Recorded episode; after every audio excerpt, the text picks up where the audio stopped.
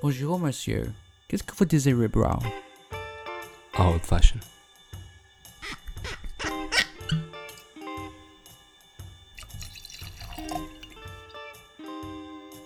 Denise, bienvenue en Creative Class. La Creative Class est allée à la rencontre de la merveilleuse Diane Decelier. Dans cette discussion, on explore l'histoire de la maison d'édition de livres d'art qui s'est donnée comme mission de transmettre le patrimoine universel de la littérature. On s'y sent bien, les humanités sont omniprésentes, et chez Diane Decelier, l'amour, la poésie, les icônes et les textes fondateurs se répandent en écho. Bonjour Diane, Bonjour Arnaud. comment vas-tu? Bah écoute, euh, ça va pas mal. Est-ce que tu pourrais euh, te présenter à nos auditeurs et présenter euh, ta maison d'édition? Ouh là là. Alors me présenter, je vais me présenter à travers la maison d'édition. La plupart des éditeurs produisent énormément de livres pour faire tourner une grosse machine, qui sont des livres que l'on fabrique, qui vont partir chez un diffuseur, qui va essayer de le, euh, fournir, au- de le procurer, au- de le vendre aux, aux libraires. Et euh, les libraires vont en vendre certains, pas d'autres, ils vont les retourner, donc l'éditeur doit de nouveau produire pour alimenter cette chaîne qui tourne sans fin. Et je n'ai pas eu envie de rester dans cette chaîne-là, j'ai eu envie d'être au cœur de mes livres, c'est-à-dire d'être à la source du contenu que j'offrais à mes lecteurs. Et j'ai eu la chance, alors que j'étais dans cette réflexion-là, de tomber sur une très très belle édition des Fables de La Fontaine, illustrée par Jean-Baptiste Oudry, peintre animalier de Louis XIV, et euh, de voir que ces 245 fables de La Fontaine, dont on n'en connaît que 10, 20, 30 maximum, euh, ont été écrites par La Fontaine et qu'elles avaient été illustrées de 275 planches, gravures, qui avaient été mises en couleur au XVIIIe siècle et qui avaient été dessinées par Jean-Baptiste Soudry. Et là, mon sang d'éditeur n'a fait qu'un tour. Et je me suis dit, c'est vraiment quelque chose qu'on doit offrir au plus grand nombre. Et le libraire, qui est un libraire de livres anciens, m'a autorisé à photographier toutes les images et tous les très jolis culs de lampe qui euh, figuraient dans l'édition, des motifs, de, motifs à fleurs qui arrivaient en, fin de, de poèmes, etc. On a fait une édition qui a très bien marché. Et de fil en aiguille, on a continué. On a publié la Divine Comédie de Dante, illustrée par Botticelli. C'était le troisième livre, le second ayant été Les Contes de la Fontaine, pour faire le pendant des fables, illustré par Fragonard. Et je suis rentrée dans cette démarche de prendre des grands textes de la littérature, illustrés par des grands peintres. Alors tu connais bien la Divine Comédie, vu que grâce à toi, on a pu faire cette belle application sur la, la Divine Comédie. Mais ça a été au départ trois livres l'un derrière l'autre, jusqu'à ce qu'on me dise, Diane, on veut en faire, on veut que tu en produises un tous les ans. Voilà, donc c'est un petit peu ça la, genèse. Et euh, pour revenir à ta première question, euh, c'est peut-être ça qui, depuis maintenant 25 ans, me constitue et me nourrit. Je crois que hum, d'avoir travaillé sur des textes fondateurs de la littérature et des grands textes de la spiritualité, dont le premier était la Divine Comédie, euh, m'a permis de rentrer dans une autre démarche de vie et dans une profondeur nourrie par ces textes. Alors la Divine Comédie, les gens rient quand je dis je l'ai lu au moins quatre fois. Mais en fait, la première fois que j'ai lu la Divine Comédie pour justement réfléchir à cette édition illustrée, j'ai lu des mots. J'avais un mois de vacances, il y avait 100 chants, j'ai divisé les 100 chants par 30 jours, ça faisait 3,3 chants par jour. Donc j'ai lu mes 3,3 chants par jour et je lisais des mots. Mais je m'y astreignais, ça me prenait un quart d'heure, c'était pas terrible. Je les lisais haute voix. Puis j'ai relu une deuxième fois et je lisais de la poésie.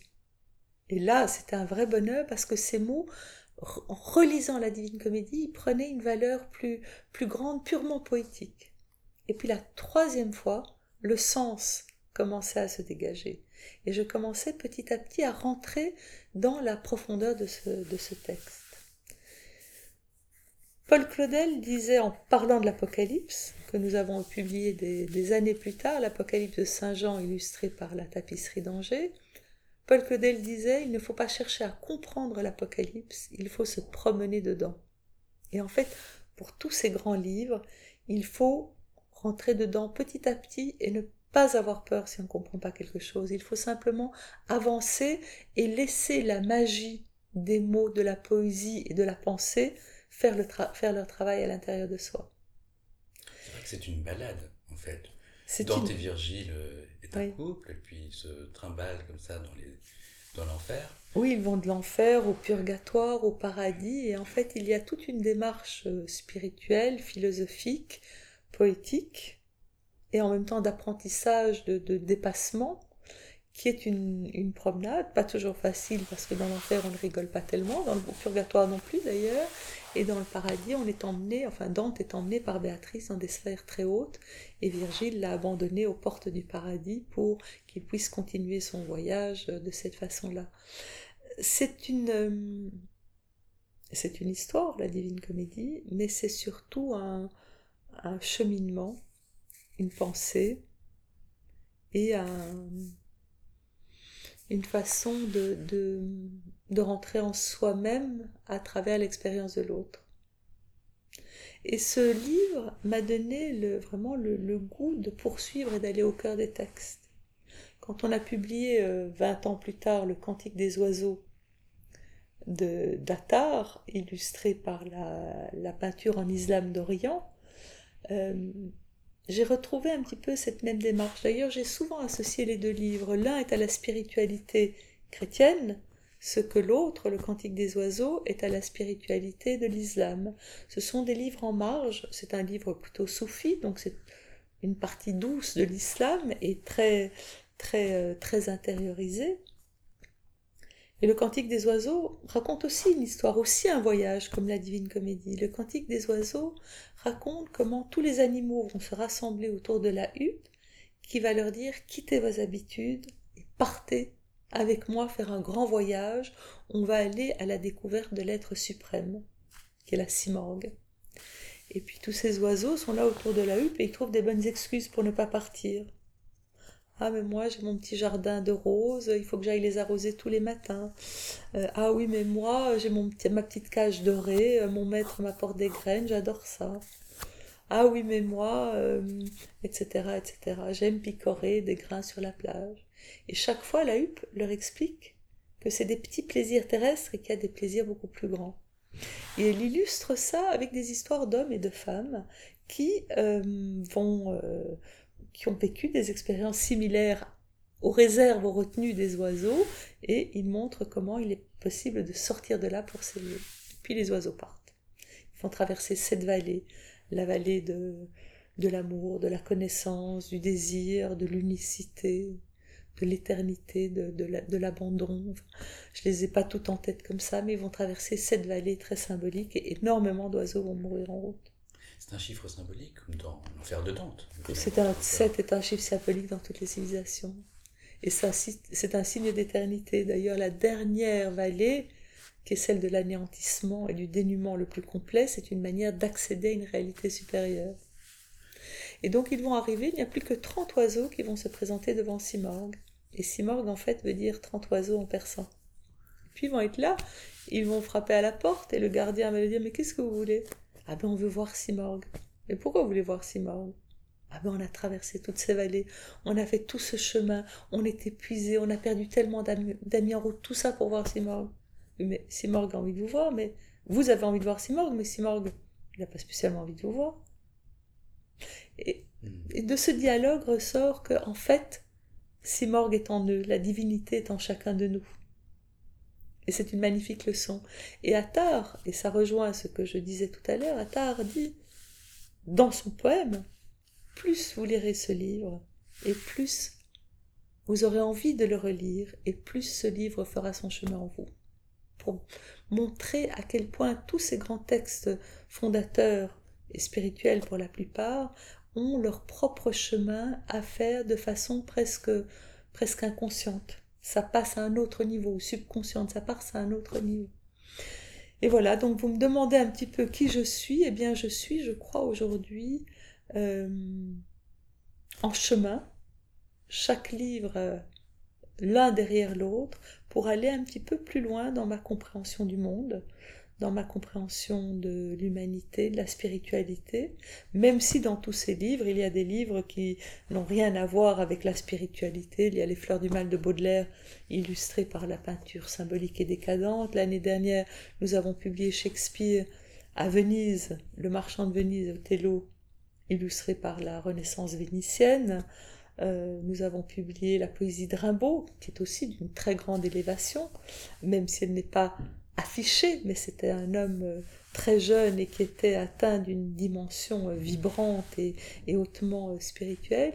Et donc, voilà, de fil en aiguille, nous publions cette année les triomphes de Pétrarque, illustrés par le vitrail français, le vitrail de l'Aube au XVIe siècle, encore un parcours de vie. Et le, les triomphes, en fait, ils racontent le,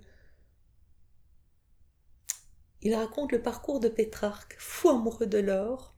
On peut le rapprocher de, de Dante, fou amoureux de Béatrice, sauf qu'il aimait l'or d'un amour charnel, alors que Dante aimait Béatrice d'un amour déjà sublimé. Et pendant 25 ans... Euh, Qu'est-ce que ça veut dire, un amour déjà sublimé? Déjà sublimé, c'est-à-dire déjà immatériel, déjà inaccessible, déjà transcendé vers une réalité supérieure c'est peut-être pas le bon terme, amour sublimé, mais c'est un petit peu comme ça que je le ressens. Roxane et Cyrano Pardon? Comme Roxane et Cyrano euh, Roxane et Cyrano, au départ, c'est un amour plus charnel, plus, plus humain. Hmm. Euh, Dante, il est tout de suite, quand il présente euh, son désir de retrouver Béatrice, c'est déjà une créature morte qu'il essaye de rejoindre dans une forme d'éternité, qu'il essaye d'atteindre en s'élevant lui-même. Comme une icône comme une icône. Mettons qu'on peut appeler l'amour sublimé l'amour iconique, mais oui, voilà, c'est pas mal. Moi, pour la petite histoire, moi j'ai découvert euh, la Divine Comédie de Dante grâce à toi, mais notre point commun, c'est que euh, dans les activités de poésie industrielle, notre premier acte créatif, c'était d'offrir justement et de transmettre euh, les fables de La Fontaine, qui étaient précepteurs du dauphin du roi, au plus grand nombre.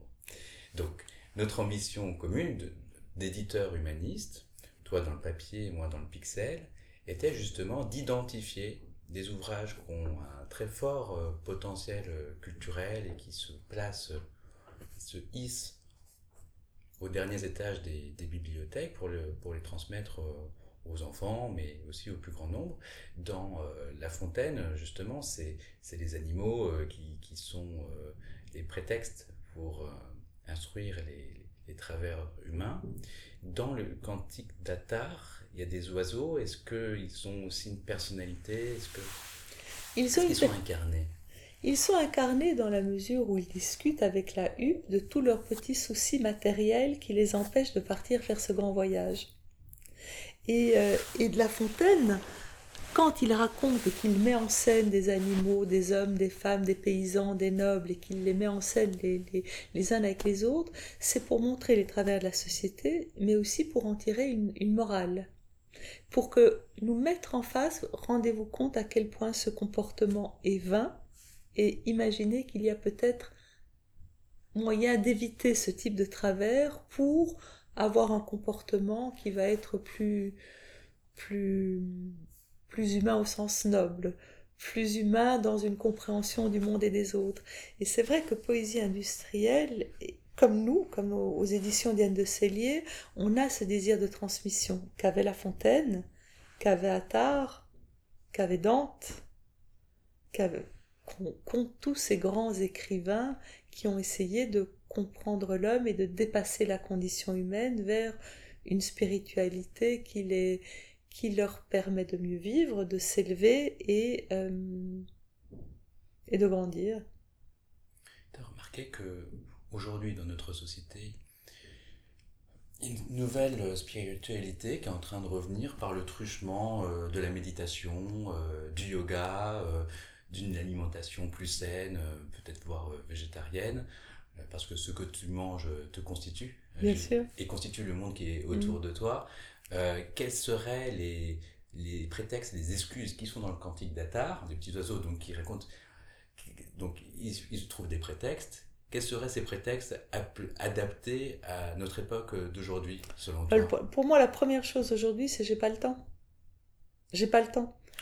J'ai pas le temps d'aller méditer, j'ai pas le temps euh, de m'intéresser à une nourriture saine, j'ai pas le temps euh, de travailler avec les huiles essentielles quand je suis malade, j'ai pas le temps de réfléchir à ceci ou cela qui me permet euh, d'aller mieux et de grandir. Mais je le dis tous les jours moi aussi.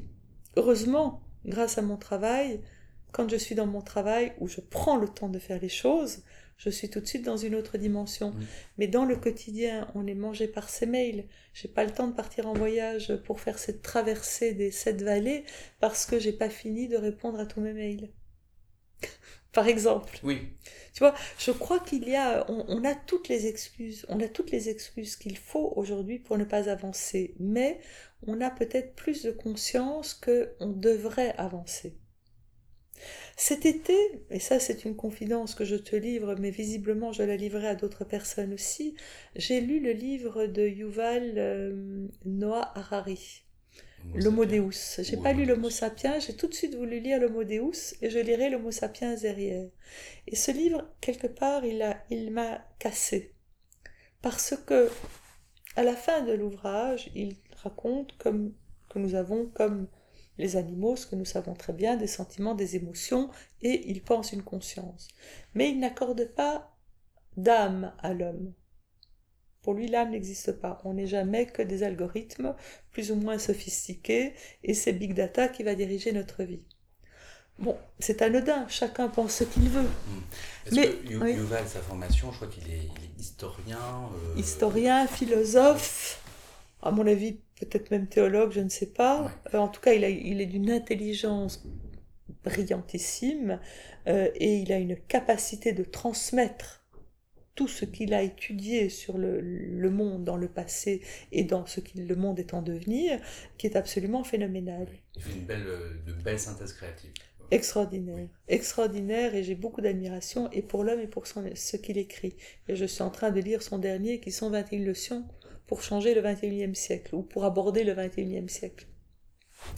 Mais toujours est-il que cette histoire d'âme m'a cassé. C'est-à-dire que je me suis dit, mais si on n'a pas d'âme, qu'est-ce que nous avons pour aller de l'avant? Alors, ça devait correspondre à un moment de fragilité chez moi et d'interrogation qui fait que je n'ai pas pu résister à cette annonce, si on peut appeler ça une annonce, de ne pas avoir d'âme. Qu'on ait une ou qu'on n'en ait pas, je ne sais pas. Moi, ce que j'observe, c'est qu'il y a énormément de synergie dans le monde, qu'il y a des énergies qui circulent. Je suis sans arrêt confrontée à des, des synchronicités totalement inattendues, que euh, il y a beaucoup de choses inexplicables. Et ça, quand on est attentif, on les voit, on les ressent, on les expérimente. Donc, on peut appeler ça l'âme, on peut appeler ça la vitesse de la lumière, on peut appeler ça Dieu, on peut appeler ça comme on veut. Mais ce qui est évident, c'est que pour moi, au-delà de ces algorithmes, il y a des choses qui se passent. Mais, curieusement, cet été, je n'ai pas réussi à passer outre. Alors je me disais, mais on raconte bien des histoires aux enfants avant de les endormir, des contes de fées.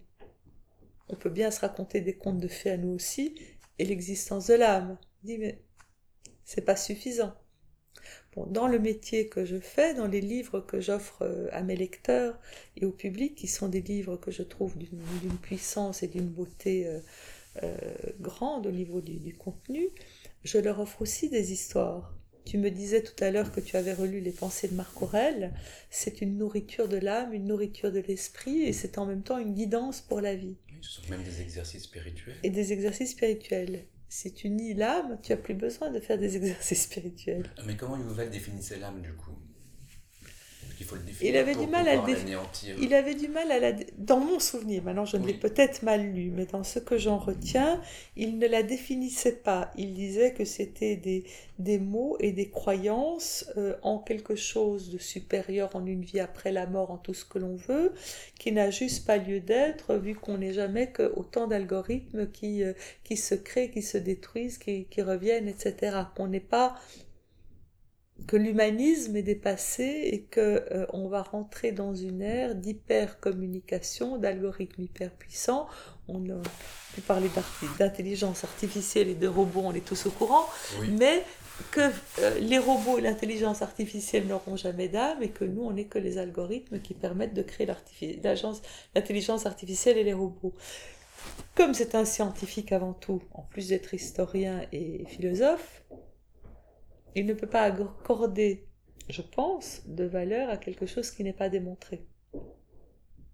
Et visiblement, il n'accorde pas de valeur. Maintenant, il faut voir s'il a évolué dans son dernier livre, parce qu'il aura peut-être une levée de bouclier de gens qui disent Attends, c'est un peu facile ce que tu nous racontes. Mais euh, l'âme n'est pas démontrable. Ce qui, est, ce qui nous dépasse, ce qui n'est pas explicable, ce qui fait que nous avons des élans vers plus beau, plus grand et plus, et plus épanouissant, euh, ne se démontre pas. Je te rejoins, on pourrait dire euh, ce, ce quelques petites euh, ce, supplément d'âme justement. Ce supplément d'âme qui mm. qu'on noterait du coup à Yuval. donc c'est un d'accord donc c'est un livre qui qui dans la torpeur de l'été m'a rendu encore plus, m'a mise encore plus dans la torpeur de l'été, m'a anéanti. Tu me, tu me, disais aussi, avant d'entamer cet enregistrement, que tu, tu songeais aussi à, à, gérer ton temps euh, différemment à la lecture de enfin, ta maison d'édition, 25 ans. Euh, on y reviendra parce que j'aimerais bien qu'on mm. revienne sur, euh, sur l'objet lui-même, euh, la matière et les correspondances, donc il y a un terme de poète entre euh, les textes et les images, les icônes que tu choisis, de pouvoir euh, faire résonner les, textes entre eux. en fait, un peu comme un, un, artisan, tu te replaces là où tu dois être aujourd'hui. Et qu'est-ce que qu'est-ce que tu organises alors, si tu veux, pour répondre, je vais répondre dans le désordre peut-être, mais cette collection, les grands textes de la littérature illustrés par les plus grands peintres, c'est pas un terme, titre de collection, mais c'est comme ça qu'on le définit parce qu'on n'a pas d'autre mot. C'est en fait un désir de transmettre aux gens des textes fondateurs de l'humanité en poésie, en spiritualité, en histoire, en écriture, dans les grandes lignes, en philosophie. Pour donner envie et pour offrir et ouvrir un autre regard sur ces textes, j'ai eu le souci de les accompagner de ces images, d'images qui permettent de rentrer en résonance avec le texte, qui permettent parfois d'expliquer le texte, d'interroger sur le texte, d'ouvrir une autre lecture de ce texte. Et parallèlement, le texte lui-même, grâce aux images qu'il a en face de lui, euh, le texte prend une autre dimension, une autre ampleur. Alors, quelles sont ces images? La plupart du temps, ce sont des images qui illustrent directement les propos de l'auteur. Euh, Oudry a fait des illustrations pour les fables de La Fontaine. Mais par exemple, il a mis dans ses illustrations, il a mis des éléments d'architecture, des paysages euh, de campagne, des massures de villages, euh, des, des châteaux. Il a montré toute la civilisation de l'époque du XVIIIe siècle et de l'époque de La Fontaine. Donc il a quelque part incarné la poésie de La Fontaine. Fragonard, quand il a illustré les contes de La Fontaine, il a vraiment voulu donner cette légèreté sensuelle à ses contes licencieux et donner la possibilité au lecteur de s'ouvrir d'une autre façon à une autre âme. Ils le font de leur propre chef ou ce sont des commandes? Ça dépend. Hydri l'a fait de son propre chef pour des tapisseries. Et puis, on a, les cartons ont été transposés en gravure et ont été colorés au XVIIIe siècle. Euh, Fragonard l'a fait à la demande d'un amateur qui avait un manuscrit des Contes de La Fontaine qu'il a voulu faire enluminer, illustrer.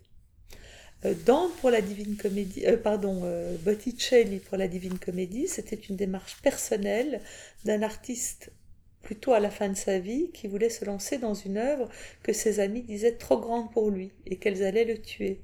Et c'est une œuvre inachevée.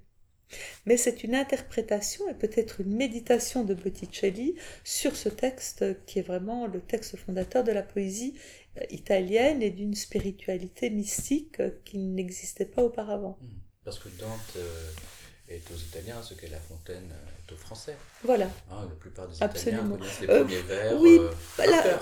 Pas ce que La Fontaine est aux Français, parce que La Fontaine a fait des, a écrit des poèmes euh, et des contes d'ailleurs, parce qu'il écrivait les deux en même temps, qui sont des travers de l'homme et d'une certaine légèreté. Alors que. Dante s'est tout de suite lancé dans une œuvre très spirituelle où il a visité l'enfer, le purgatoire et le paradis. Donc il s'est mis autrement en danger.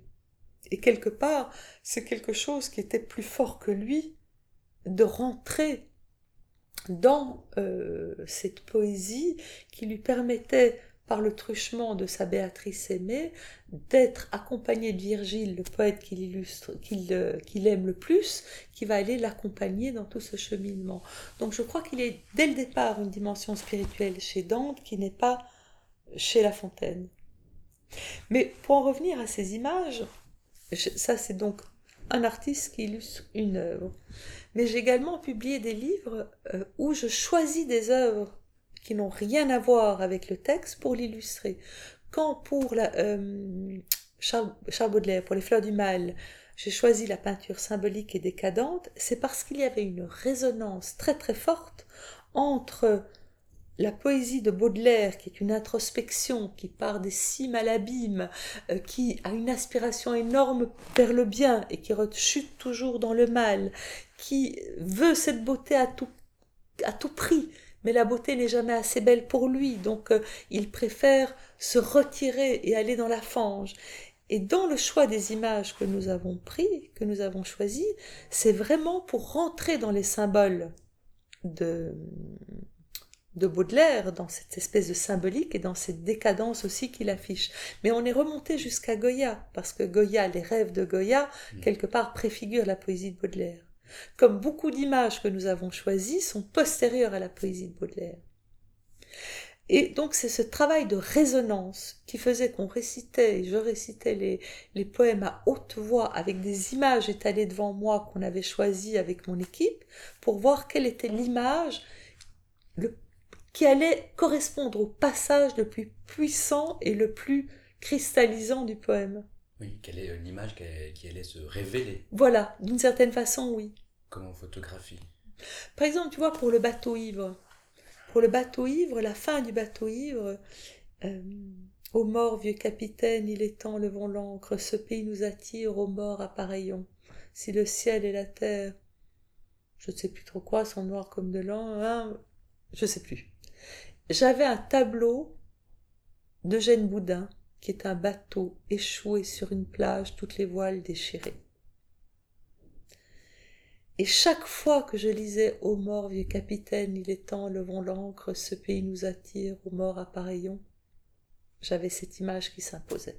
C'est pas un tableau qui est au musée de la biblioromantique. par hasard? C'est bien possible, mais je ne suis plus trop sûre. qui me, qui me saute aux yeux, et... mais on ira. On ira, voilà. On ira vérifier. vérifier. Sinon, on peut aller vérifier directement dans le livre. Voilà. Mais toujours est-il qu'il y avait vraiment une résonance qui était pour moi très forte. Ou quand j'ai choisi pour l'albatros, je cherchais un albatros. J'ai jamais trouvé d'albatros dans la peinture euh, symbolique et décadente. Mais l'albatros, c'est la métaphore du poète. Et on a trouvé un portrait de Rimbaud, de Baudelaire, pardon, qui est assez connu, où il est là, jeune mais déjà vieux, avec les bras sur des accoudoirs et les bras démesurément longs. Ses ailes de géant l'empêchent de marcher. Oui, toutes ces choses-là font que euh, ce livre est né de cette façon-là. Et j'avais très peur quand il est sorti de me dire, mais nos choix sont très subjectifs. Or, on veut faire un livre qui est de la plus grande objectivité pour que tout le monde puisse nous rejoindre. Et à ma grande surprise, ça a été un énorme succès cet ouvrage, et tout le monde nous a rejoints. C'est-à-dire que je n'ai eu que des éloges par rapport à nos choix. Et quand de temps en temps un lecteur se prenait au jeu et me disait Madame, j'aurais plutôt choisi ça pour tel poème ou ça pour tel autre, je me donnais la peine de lui répondre et de considérer ses choix et de lui faire une réponse qui m'appartenait. Ça pouvait être euh, j'y ai pensé mais j'ai écarté cette image pour telle et telle raison, comme ça pouvait être euh, Je ne connaissais pas l'image, je n'y ai pas pensé pour tel poème, mais vous avez raison, ça aurait pu parfaitement illustrer tel vers. Parce que un texte, tu peux l'illustrer soit d'une peinture euh, déjà antérieure à l'auteur, Mhm. où tu peux également déplacer le curseur euh, sur des peintres qui sont contemporains aussi. Donc Bien pas- sûr. tu ne donnes pas de règles ou pas de correspondance. Parce qu'en fait, tu tires des passerelles entre les textes et les images, mais avec une certaine désinvolture et une liberté de ton. Tu vois, par exemple, pour, tu as tout à fait raison, Arnaud, pour euh, l'Énéide de Virgile, je voulais publier l'Éné- l'Énéide de Virgile avec un artiste contemporain. Pourquoi? Parce qu'il n'y a pas de peinture qui illustre véritablement l'Énéide de Virgile.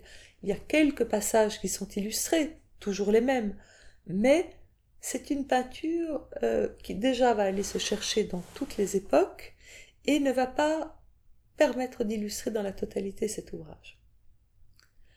Et puis, l'idée de l'artiste contemporain, à un moment, ne m'a plus paru aussi évidente que ça. Et j'ai une amie philosophe, Monique Cantos-Perber, qui me dit, mais Diane, vous devez rester dans l'Antiquité. Et tout à coup, je me dis, mais elle a raison. Il faut l'illustrer par les fresques pompéiennes et par les mosaïques antiques du bassin méditerranéen contemporain à Virgile, et même parfois antérieur, parce qu'on va chercher jusqu'à, jusque chez les Étrusques, parce que finalement Virgile était un homme de son temps. Qu'est-ce qu'il voyait dans les villas pompéennes? Il voyait des scènes de l'Iliade et de l'Odyssée. Or, qu'est-ce que c'est que l'Énéide? Sinon, un essai de Virgile d'égaler Homère, qui est le maître absolu, et de faire lui-même son propre poème qui va s'apparenter à l'Iliade et l'Odyssée. Alors qu'est-ce qu'il va faire?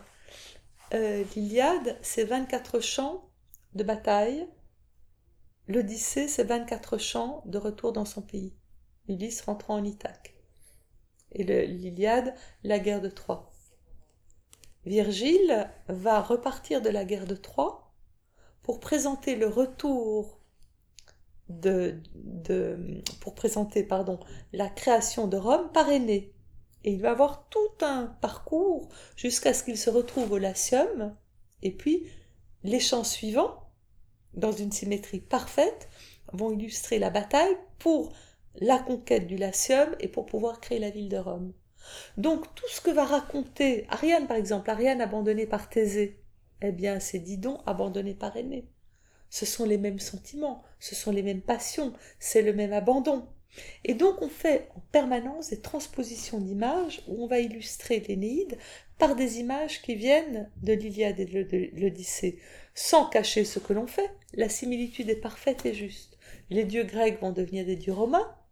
Les scènes de bataille, on va les prendre dans les scènes de chasse, dans les combats au corps à corps, les combats de gladiateurs euh, que voyait Virgile dans les arènes de cirque et qu'il voyait sur les mosaïques antiques, eh bien il les utilisait pour décrire les scènes de bataille au corps à corps dans la lutte pour la conquête du Latium.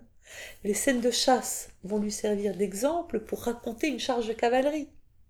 Et donc nous sommes allés prendre toutes ces images que voyait Virgile, qui était un homme de son temps et qui était introduit dans tous les milieux, et je pense que Virgile a été nourri par ce qu'il voyait sur les murs. Il a été nourri par Homère, il a été nourri par ce qu'il voyait dans les arènes, il a été nourri par ce qu'il voyait sur les murs des villas pompéennes. La, la bataille de Darius, d'Alexandre et Darius, montre des. J'ai pas repris évidemment le visage d'Alexandre ni le visage de Darius parce que c'est trop typé, mais tous les guerriers qui sont autour dans cette somptueuse mosaïque qui se trouve au musée archéologique de Naples sont venus alimenter notre édition. Vous êtes arrivé à la moitié de ce podcast qui vous est offert par Hippocampe. Au quotidien, nos équipes protègent, valorisent et partagent vos créations. Et donc, si vous voulez, c'est tout ce parcours et cette réflexion que nous faisons. Alors, je voulais aussi vous parler deux minutes sur ces correspondances à propos de Rimbaud. Fort du succès de Baudelaire, illustré par la peinture symbolique et décadente, nous décidons de publier les poésies de Rimbaud. Alors, très bien. Je, je m'emmène Rimbaud pour le lire dans cette optique-là. Je me dis, mais un, j'y comprends rien. Deux, c'est inillustrable. Et je reviens très dépité. en me disant c'est pas possible d'illustrer Rimbaud, c'est déjà une poésie tellement. Ben, comment vous dire? Je vais vous dire tellement en image, mais je me trahis déjà en disant ça. Je reviens à Paris. sensoriel. Sensoriel, oui, sensoriel, et puis globalisante. Quelques vers vont créer une sensation. Et je reviens à Paris où mon équipe avait déjà commencé à travailler sur la recherche iconographique et il me montre quelques associations fulgurantes entre la poésie et la peinture. Et tout à coup. Euh, si je peux me permettre, ça commence par quel poème? Le premier poème que qu'on m'a montré au bureau, c'est Sensation. J'irai Oh zut, excusez-moi, j'ai pas tout, excuse-moi, j'ai pas tout en tête. J'irai par les sentiers. Euh, si tu veux, je le prends, on le lit. Oui, Mais, ou sinon on le, le relira après, tu l'intégreras, je sais pas. Enfin, toujours est-il que j'ai vu cet être lumineux avec ses cercles de couleurs autour de lui, comme une espèce d'aura. J'ai vu son regard qui partait vers l'infini. J'ai vu tout ce que comprenait le poème. Et on en a lu quelques-uns comme ça en images, et tout à coup, j'ai pu lire Rimbaud facilement.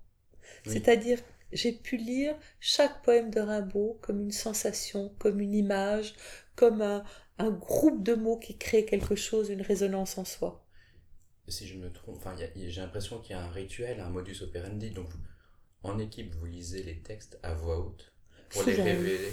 Oui, très souvent. Et ça crée un, Des imprime un stupéfiant image dans une base de dans une base d'images euh, après, on cherche, on travaille, on fait, défiler des banques d'images, on va chercher dans des collections privées, on, cherche vraiment très très loin. Mais c'est vrai Est-ce qu'il y a des images qui vous sont refusées, par exemple, pour euh, les intégrer dans le livre? Est-ce qu'il y a des choix, par... rarement Très très très, vraiment très exceptionnellement. On en a une ou deux, mais vraiment très exceptionnellement. Par les soirs bleus d'été, j'irai dans les sentiers, picoté par les blés, fouler l'herbe menue, rêveur. J'en sentirai la fraîcheur à mes pieds, je laisserai le vent baigner ma tête nue. Voilà. Et eh bien maintenant, quand tu lis ça, je vois cette image qui tournoie dans mes yeux. Et euh, c'est comme ça que j'ai appris à lire Rimbaud, c'est par l'image. Et l'image est une musique comme la poésie est une musique. Absolument. Et donc, en fait, en faisant des livres avec des textes fondateurs, des poèmes, euh, des livres de spiritualité illustrés par un corpus iconographique qui va venir dialoguer avec ces textes, je crée une nouvelle musique pour ces textes et une nouvelle compréhension. Alors, tout ça est évidemment renforcé par des préfaces, souvent des postfaces, des commentaires, tout ce qui va accompagner le lecteur dans sa compréhension de l'image par rapport au texte et aussi quelque part du texte par rapport à l'image. Donc, qui va permettre de relier ces liens et de donner aussi au lecteur dans des préfaces les connaissances dont ils ont besoin pour aborder tel auteur, les connaissances dont ils ont besoin pour aborder telle peinture, mais également les éléments qui vont leur permettre déjà de bien comprendre la logique, l'intelligence des associations que nous proposons. Tout à l'heure, tu parlais de Goya. Mhm. Euh, et dans Rimbaud, je vois cette figure, euh, enfin ce monstre, euh, ce monstre juvénile qui a énormément de talent, très tôt, très jeune, de manière extrêmement précoce, et dont la fin, et dont la fin de sa vie est assez mystérieuse. Et triste. Triste, douloureuse, excentrée, quasiment exilée. À quoi tu. Dans quoi il, est, dans quoi il a été baigné, euh, outre euh, un bain de frais croissons bleus, pour avoir ce talent, ce, cette fulgurance aussitôt dans, dans la vie d'un homme Je crois que c'est vraiment un mystère. Je crois qu'il a vraiment, avant parler d'âme tout à l'heure, je crois qu'il avait une âme prédestinée à faire jaillir une poésie qui vient de très très loin en lui, euh, une liberté d'expression, un goût déjà de l'élévation spirituelle, et cette liberté qui lui a permis de, franchir et de dépasser tous les codes. Euh, il a certainement été aidé en cela par une enfance malheureuse, difficile, des rapports avec sa mère très durs, un père absent, euh, qui l'ont rendu rebelle très tôt. Mais entre être rebelle et avoir une enfance malheureuse et produire une poésie aussi immense, je crois que comme Dante et comme euh, Saint Jean, et comme Attard quand il écrit le Cantique des oiseaux, et comme tous ces grands mystiques, pour moi c'est un mystique en tout cas Rimbaud dans sa jeunesse, euh, il y a quelque chose de plus grand que nous ne pouvons pas définir, qui n'est pas que les conséquences des algorithmes dont nous avons parlé tout à l'heure, qui leur permet de créer une œuvre pareille. Pour autant, il y a un lien entre les algorithmes et la science des mathématiques, les équations, et Leibniz n'a pas à rougir parce que c'était un monstre d'intelligence. Rimbaud était aussi premier grand prix de latin et de grec. C'est une sorte d'algorithme euh, maîtrisant euh, l'avenir appartient à ceux qui ont une longue mémoire. Donc, quelque part, mm. Rimbaud est récipiendaire de maniement des langues euh, anciennes et il les réinvente à sa sauce. Peut-être mm. que c'est. Et, pourquoi tu, tu, dis rebelle chez, chez, chez Rimbaud? Rimbaud, il est rebelle. Il est rebelle dans sa vie, il est rebelle dans sa poésie, il est rebelle dans son mode d'expression. Euh, il est même probablement rebelle d'avoir maîtrisé à ce point le latin et le grec, aussi jeune. Euh, c'est pas forcément euh, la tendance, aujourd'hui de moins en moins hélas, mais ce n'est pas forcément la tendance de chacun. Quelque part, et puis il fréquentait l'école à sa façon, il a quitté l'école très jeune. Il avait en lui cette espèce de puissance, de désir et de guidance qui lui a permis de, nourrir une force qu'il avait en lui-même et de la traduire par les mots, avec le support de tout ce qu'il a été pioché à droite et à gauche, dont cette érudition assez admirable pour un garçon si jeune. Et puis pourquoi après, du jour au lendemain, il quitte tout, il abandonne tout?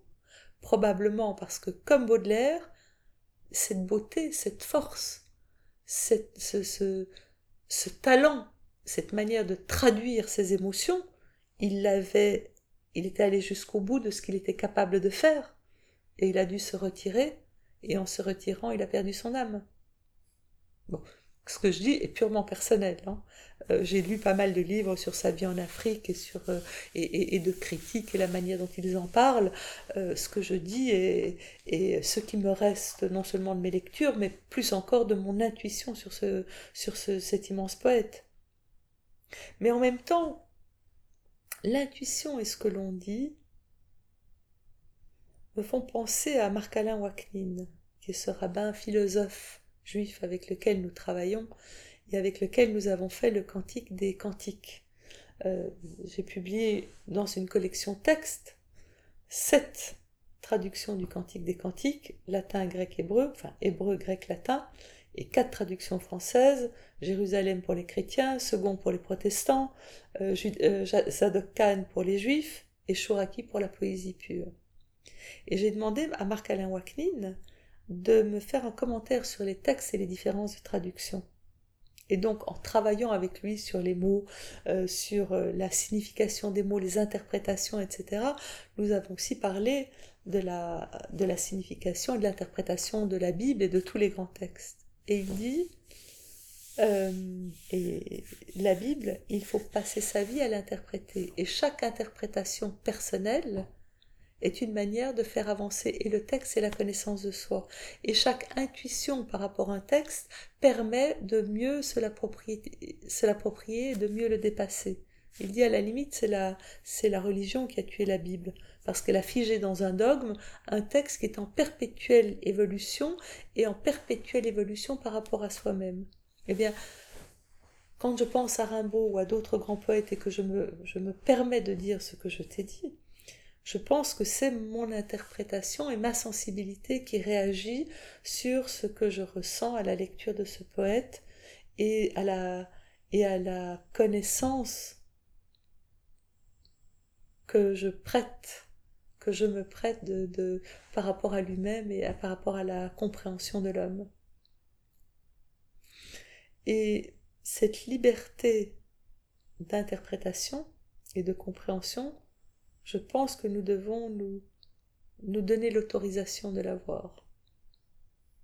Alors, les grands chercheurs, spécialistes et érudits vont sans doute avoir les cheveux qui se sur la tête en m'écoutant. Tant mieux. tant mieux ou tant pis. Tant mieux ou tant pis. Je veux pas dire tant mieux non plus parce que. il en reste sur. Euh, oh, sûrement. Mais je pense que de temps en temps, on doit pouvoir sortir des chiffres et des connaissances pures pour rentrer dans une sensibilité et une interprétation plus, plus personnelle qui nourrira d'autres personnes également. Et quelque part, pour en revenir à ma collection et à mon désir de partage de tous ces grands textes et de toutes ces sublimes œuvres d'art, il y a ce désir de dépasser le cadre culturellement correct en créant des associations qui font sens,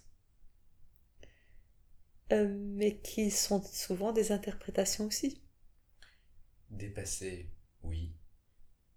Transpercer aussi, parce que dans Lewis Carroll, euh... on l'a transpercé. voilà, j'ai cette image d'Alice qui passe au travers. Absolument. Et, euh, et on a donc dans ta collection, déjà sur la couverture, c'est beaucoup plus flash, plus pop. Il y a du jaune, il y a du marron. C'est c'est beaucoup plus euh, beaucoup plus clair en réalité sur euh, sur le sur le frontispice, sur la tranche de tes livres. C'est un peintre, mais qui est également contemporain là pour le coup. Oui, j'ai publié trois, trois textes avec des peintres contemporains. Euh, le premier, ça a été Gérard Garouste pour le Don Quichotte de Cervantes qui a fait une interprétation sublime de Don Quichotte parce qu'on retrouve à l'intérieur des peintures de Garouste ce monde extrêmement coloré, extrêmement baroque et, en même temps plein de mystères, de fantaisie et d'absurdité. Donc ça a été un immense bonheur de travailler Garouste euh, là-dessus, qui avait absolument tout compris. Il travaillait d'ailleurs avec Marc-Alain Wachnine, euh, qui était conférencier et qui faisait tout un cycle de conférences sur le Don Quichotte Marane, euh, enfin sur le Cervantes Marane, c'est-à-dire un juif converti, et qui, dans le Don Quichotte, s'est permis de faire passer plein de messages réservés aux seuls initiés de la tradition orale. Et Gérard étant initié par Wachnine à toute une série de messages comme ça, les retraduisait dans sa peinture que nous pouvons lire sans aucun code, juste pour le plaisir des yeux et de ce que nous ressentons de mystère et d'intelligence, mais ceux qui sont plus avertis pourront aller plus loin dans, dans la lecture des œuvres de Garouste. Oui, Donc, oui, que tes livres sont des, sont des, sont des pierres Je crois. Qui, qui, mènent sur un, un, cheminement personnel et parfois initiatique, puisque on monte dans les étages ou on descend dans les sous-sols. Et, euh, et Lewis Carroll était je sais pas si tu connais, mais il aimait recevoir ses convives et souvent, au dessert, il leur posait des, des énigmes, des équations. Ça ne m'étonne pas, mais je ne les connais pas. Et euh, dans la chasse au snark, euh, il y a des quelques complètement, euh, oui. complètement barrés, quoi. Mm le mot, complètement fucké. C'est extrêmement absurde et c'est un auteur qui, est, qui, est, formidable. Et c'est là où Patandrea, oui. la remarquablement bien rejoint. Euh, l'aventure de, de Pat Andrea pour Alice au Pays des Merveilles mérite qu'on s'y arrête un instant. Je rencontre, je connaissais un peu le travail de Pat Andrea, qui est hollandais de naissance, qui vit une partie de l'année en Argentine, sa femme est argentine, qui est lui-même fils de peintre, dont la femme est peintre et dont les deux enfants sont peintres, c'est dire, et qui a été professeur à l'école des beaux-arts à Paris pendant de très nombreuses années. Il vit d'ailleurs la moitié de l'année à Paris, l'autre moitié effectivement en Argentine, mais surtout à Paris.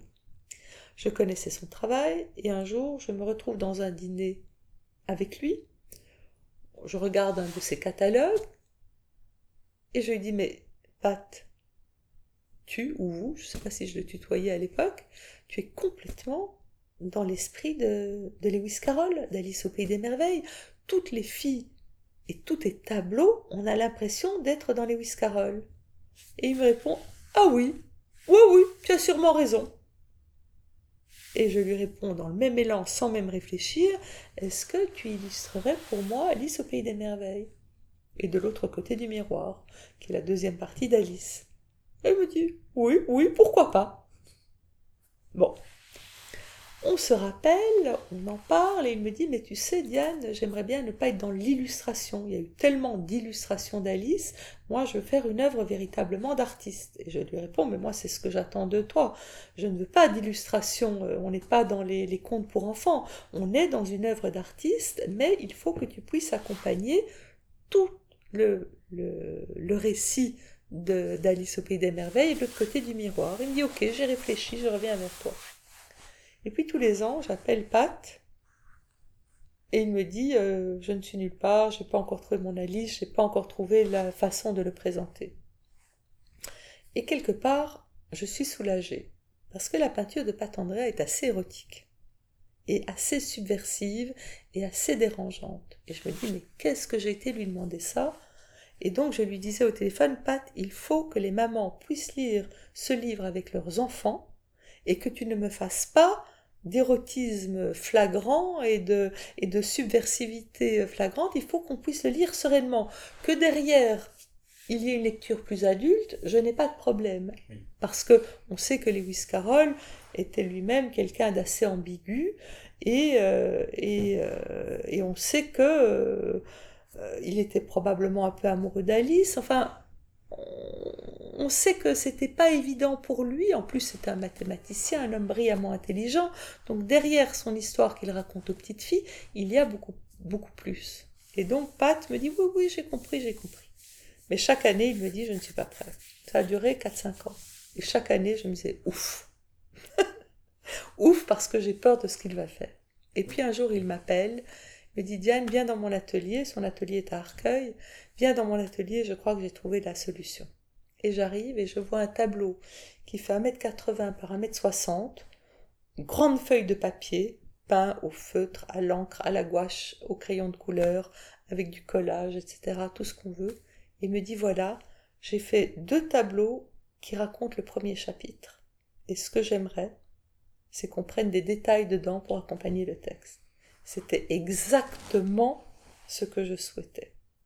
Et donc, on est parti comme ça, il a fait deux tableaux par chapitre, il y a 24 chapitres, il a fait 48 tableaux, euh, pour Alice au Pays des Merveilles et de l'autre côté du miroir, il y en a 12 à chaque fois, et son œuvre est un enchantement. Il y a de l'érotisme second degré, il y a énormément de références culturelles. À un moment, il va dessiner la maison de Frank Lloyd Wright. À un autre moment, il va faire une allusion aux boîtes de soupe de Campbell avec la tortue d'Andy Warhol. À un autre moment, il va faire allusion euh, à la peinture euh, renaissante où euh, les commanditaires étaient placés dans le livre, ou alors l'artiste se plaçait dans le livre, comme le jardinier s'appelle Pat, eh ben il s'est mis dans la peinture du jardinier. Enfin, il y a sans arrêt un moment on voit la reine d'Angleterre, un autre moment euh, on voit la reine de Hollande, un autre moment on a des allusions culturelles, architecturales, euh, picturales en permanence dans son livre. Et c'est absolument fabuleux l'œuvre qu'il a faite. Absolument fabuleux. Et donc de reprendre tous ces détails nous a permis d'aller aussi dans un livre très animé, très coloré, dont on a fait une édition numérique où les petits personnages ont été découpés et se promènent sur la page par un système de touches, où par exemple s'il y a un mot surligné, on va toucher sur le mot souligné, il va se passer une animation dans la page, reprise de, des dessins de Pat Andrea. Et donc euh, tout ça nous a permis de faire une œuvre forte et, euh, de faire un, travail contemporain qui euh, est important dans l'histoire de l'art et qui est d'ailleurs utilisé aujourd'hui dans les écoles, où quand on montre des œuvres d'artistes aux étudiants, j'ai une, une belle fille qui est à l'école de Sèvres, eh bien, ils lui ont montré le Alice au Permis des Merveilles comme un exemple de travail de contemporain. Et puis j'ai fait un troisième livre avec un contemporain, c'est l'Iliade et l'Odyssée avec Mimo Palladino, qui est un artiste de la trans-avant-garde italienne, c'est comme ça qu'on appelait ce mouvement qui revenait aux sources et qui était très sobre dans les années 80 avec euh, Sandro Chia, Francesco Clemente et, d'autres. Euh, et, c'est une très belle œuvre aussi, que nous sortons l'année prochaine dans notre petite collection. C'est la question que je voulais te poser. Vous prenez le temps de faire un ouvrage par an. Mhm. Oui. Oui, pourquoi? C'est des livres qui demandent plusieurs années de travail, qui demandent euh, d'aller très loin dans tous les aspects du livre, aussi bien le contenu, l'image, la photogravure, les textes des spécialistes qui l'accompagnent, la maquette, la fabrication, le coffret, c'est un acte d'amour. Et on va aussi loin dans tout le travail produire un livre, mais également pour le faire connaître. Donc, une attachée de presse qui va, pendant plusieurs mois, ne parler que de ce livre pour avoir une couverture médiatique la plus grande possible, avoir la confiance des libraires qui vont bien les exposer. Un libraire disait Diane de Cellier, les éditions Diane de Cellier, euh, c'est le seul éditeur dont on prend chaque année 100% de la production. Et c'est une boutade que j'adore, parce que chaque année, les libraires prennent 100% de notre production, en tout cas en termes de nouveautés. On n'en fait qu'un. Et cela permet aussi aux libraires qui, ont envie de s'engager, et heureusement, ils sont nombreux, et c'est d'ailleurs la seule condition, à mon avis, de survivre de ce métier, c'est de jouer leur rôle de prescripteur et de, et de mise en valeur des livres qu'ils aiment. Et c'est évident qu'ils qu'ils nous soutiennent parce qu'ils savent que notre entreprise est périlleuse et qu'en même temps, le contenu que nous offre fait que le livre sera pérenne. Tu parlais tout à l'heure des livres d'art qu'on mettait au sommet de leur bibliothèque de sa bibliothèque. Non, moi j'aimerais qu'il soit dans les rayonnages directement accessibles pour que quand on a quelques heures à passer et qu'on a envie de prendre le temps d'aller dans le beau, d'aller dans, dans la belle littérature, dans la belle image et dans le sens et de rentrer un peu en soi par le truchement, c'est une forme de méditation, les, les livres comme ça, on puisse le faire n'importe quand, n'importe où, avec des livres dont le contenu ne se démodera jamais. Une nouveauté par an. Est-ce que ce sont des, enfin, ce sont des éditions limitées?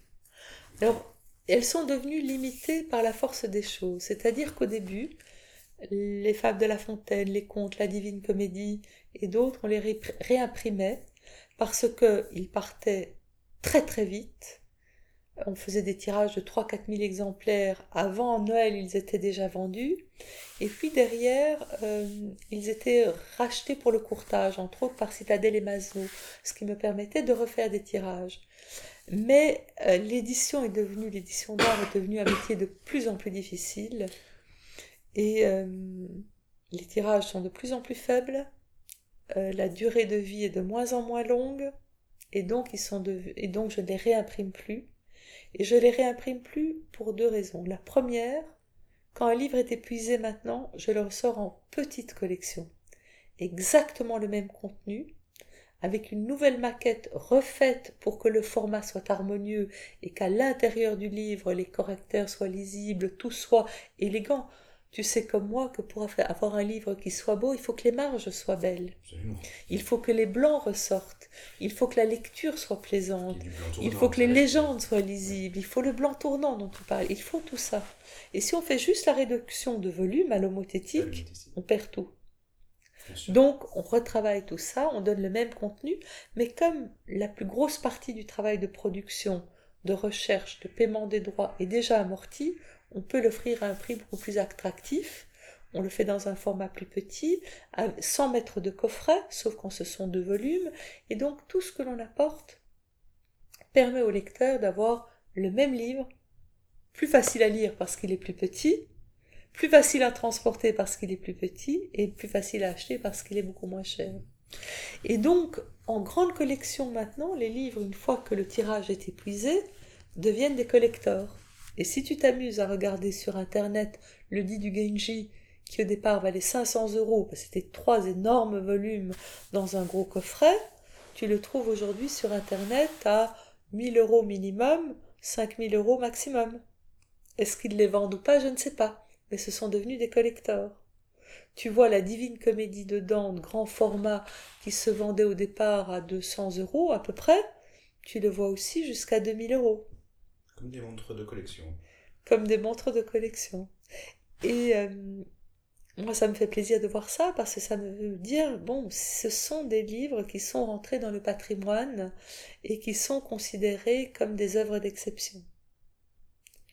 Et en même temps, ça me fait d'autant plus plaisir que le lecteur qui souhaite l'avoir en petite collection peut se le procurer. Donc, ce n'est pas réservé aux happy few, si aux Happy Few qui veulent aujourd'hui acheter des livres euh, qui n'existent plus dans le commerce et qui vont se les acheter une fortune. Mais ce sont des livres accessibles à tout le monde grâce à la petite collection. Et pour autant, lorsqu'on avait collaboré ensemble sur, euh, sur la Divine Comédie, l'ambition de, cette application qui était de prolonger précisément ce qu'était euh, la portée de cet ouvrage, sans pour autant dénaturer ce qu'était Dante et ce qu'était l'illustrateur Botticelli, on est arrivé avec une idée qui est extrêmement minimale, extrêmement simple en termes de design, où on n'a quasiment rien touché, superposé en fait les textes sur les images au travers d'une carte de l'enfer euh, interactive. Alors la carte de l'enfer était une très belle réussite, parce que cette carte de l'enfer, en plus, l'application a eu beaucoup de succès avec la sortie de Inferno de Dan Brown, parce qu'il parle de cette carte de l'enfer et que la seule façon à l'époque de voir la carte de l'enfer, c'était dans notre ouvrage. Aujourd'hui, elle est sur les banques d'images d'Internet plus facile d'accès. Et on avait surfé aussi sur le tsunami de la fin des mondes, voilà. Euh, des, civilisations mayas qui avaient mhm. arrêté euh, de calculer euh, leur calendrier en 2012. Voilà, absolument. absolument. on avait bénéficié de conjoncture favorable. Oui. Et l'application avait très bien marché, mais on n'offrait que une partie de l'enfer avec les, extraits les plus forts, c'était un peu une initiation à découvrir et à donner envie de lire et de connaître la Divine Comédie de Dante illustrée par Botticelli. C'était un marchepied. C'était un marchepied. Parce que le livre numérique, même si la tentation est grande, dès qu'il y a des images, c'est terriblement cher à réaliser. Et finalement, beaucoup de gens préfèrent encore la lecture papier, surtout quand il s'agit d'art. Mais nous développons quand même notre collection numérique. Euh, je parle par exemple de l'éloge de la folie d'Erasme, où j'ai fait la connaissance de Jean-Christophe Saladin grâce à toi. Je vois toujours notre visite chez lui au milieu de ces, tous ces images et de ton projet de faire les proverbes d'Erasme, les adages d'Erasme, pardon, euh, en application. Et j'avais rencontré. Et en français latin. Et en français, voilà, absolument. Et puis euh, Jean-Christophe Saladin, et tout de suite un coup de cœur pour lui, son érudition et sa manière de la transmettre, qui était une manière très accessible. Et il avait écrit la préface du livre et participé avec nous, enfin avec Yona Pinson, à euh, détailler et commenter les images que Yona Pinson commentait comme historienne de l'art et que lui éclairait comme philosophe et comme spécialiste d'Erasme. Donc, euh, et on a fait une édition numérique où on a repris que les dessins d'Holbein. Et donc, elle est dans le commerce, mais c'est très cher à réaliser et on n'en vend quasiment pas. Les gens n'ont pas le réflexe d'aller acheter ce genre d'ouvrage. Or, tous les dessins d'Holbein qu'on a mis dans cette application numérique ont été, comme pour notre édition papier, retravaillés de façon enlevée du manuscrit original toutes les taches noires, toutes les taches de jaunissement, tous les caractères d'imprimerie qui sont passés par-dessus, les notes manuscrites qui venaient empêcher une lecture du tableau, enfin du dessin d'Holbein original, parce qu'il écrivait dans les, dessinait dans les marges. Donc on a tout nettoyé. Pour les nettoyer en photogravure, on scanne tous les documents, on les agrandit, on nettoie en diminuant les jaunes et les couleurs abîmées, tout ce qu'on doit supprimer. On refait les quelques petits traits de raccord qu'on doit faire, et puis on les réduit au format des originaux. C'est un travail de titan que nous avons fait pour les 72, je crois, dessins d'Erasme, euh, de, dessins d'Holbein sur l'éloge de la folie d'Erasme. Et, euh, et j'offre ça avec les commentaires de Jean-Christophe Saladin et Yona Pinson dans l'application numérique. C'est une matière fabuleuse. Mais on se rend compte que au niveau de la vente, euh, c'est pas. Bon, déjà, Erasme, tout le monde ne l'achète pas, mais encore qu'il y a une nouvelle traduction de l'éloge de la folie de Jean-Christophe Saladin qui vient de sortir avec toutes les notes de Listrius, une édition bilingue latin-français absolument sublime, et qui sort en même temps que notre éloge de la folie illustrée en petite collection. Donc pour le moment, Jean-Christophe Saladin, euh, quand il fait des conférences dans des librairies ou ailleurs, présente les deux éditions et à ceux qui s'intéressent plus à l'érudition, il va vendre sa nouvelle traduction qui est superbe, très contemporaine, très, très puissante, et ceux qui sont plus attirés par l'image euh, et les commentaires d'image vont prendre la traduction de Bloom que nous avons faite avec les euh, peintures de la Renaissance flamande. Oui, qui sont fabuleuses et qui mettent en exergue ce titre qui est, fabuleux. de l'inconnu le plus illustre de leur Renaissance. L'inconnu le plus connu, le plus grand européen, l'homme le plus humaniste, euh, c'est vraiment Erasme a été une figure tellement forte dans cette Europe qui devenait luthérienne et puis calviniste que euh, la seule regret que l'on peut avoir, c'est qu'Erasme, à la fin de sa vie, ne se soit pas engagé plus fortement contre Luther et Calvin à une époque où il était écouté. Mais bon, ça nous a permis de connaître la réforme et les merveilles de la contre-réforme, mais ça a quand même été une époque très très douloureuse pour l'Europe. C'est un podcast qui a vocation à donner envie de faire, de, de faire un pas de côté, de changer de référentiel. Euh, toi qui connais beaucoup de choses. Faut le dire vite. en regardant euh, donc, du coup tout ce que tu as, pu éditer, qu'est-ce que tu pourrais conseiller comme euh, auteur ou ouvrage que tu n'as pas édité, que tu pourrais recommander à ceux qui nous écoutent? Pour se sortir de cette, on en a parlé tout à l'heure, de cette zone de confort Et déjà, je pense qu'il y a beaucoup de livres de spiritualité et de livres de textes fondateurs que j'inviterais les lecteurs à découvrir. Tu parlais tout à l'heure des pensées de Marc Aurel, euh, il y en a bien d'autres. J'ai publié la Bhagavad Gita, je pense que c'est un texte important. Euh, il y en a d'autres que je n'ai pas pu faire pour le moment. Il y a Le songe de Polyphile, qui est un livre dont les psychanalystes se sont énormément inspirés, mais qui est difficile à lire. Euh, donc c'est difficile de conseiller aux, aux auditeurs de choisir un livre qui va leur faire voir le monde autrement. Il y en a tellement. Le conseil que j'ai plutôt envie de donner, c'est euh, laissez-vous porter à aller à la découverte des grands classiques de l'humanité. Ils seront difficiles d'accès, c'est pas une lecture rapide, c'est une lecture engageante, mais c'est une nourriture qui vous nourrit et qui nourrit votre âme. C'est une forme de méditation peut-être plus amusante que la méditation pure et dure où on reste là assis toute la journée à chasser ses pensées pour essayer d'être plus serein par la vie. Moi, chaque fois que je me suis retrouvée dans des périodes difficiles de ma vie, je trouvais mon réconfort dans les textes, comme dans l'Iliade et l'Odyssée, où on apprend toutes les valeurs de courage, d'amitié, d'honneur, de combat. Toutes les plus belles valeurs, on va les retrouver dans, dans les ouvrages classiques. Mais maintenant, dans un monde pressé comme le nôtre, c'est difficile de prendre le temps de lire ces livres. Alors mon conseil serait, prenez un livre, divisez-le en un certain nombre de jours, en respectant une forme d'unité de temps. Par exemple, je vous parlais d'un mois de vacances où j'avais divisé, euh, saucissonné la Divine Comédie euh, en 30 jours. Mais on peut faire la même chose avec l'Iliade et l'Odyssée. Il y a 24 chapitres dans l'Iliade, 24 chapitres dans l'Odyssée, 48 jours, un chapitre, une heure. Maximum.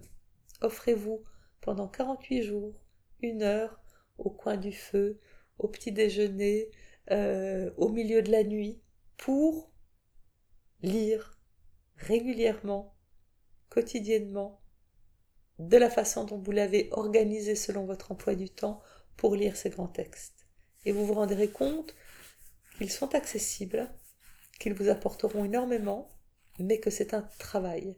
C'est pas simplement une détente, c'est une détente pour l'âme, pour l'intelligence, pour la beauté, mais c'est un travail également comme tout ce qu'on prend vraiment à bras le corps.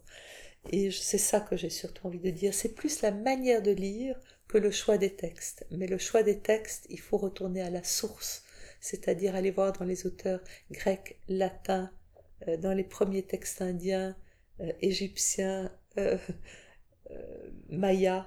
Il faut retourner à la source des textes et, essayer de les lire petit à petit.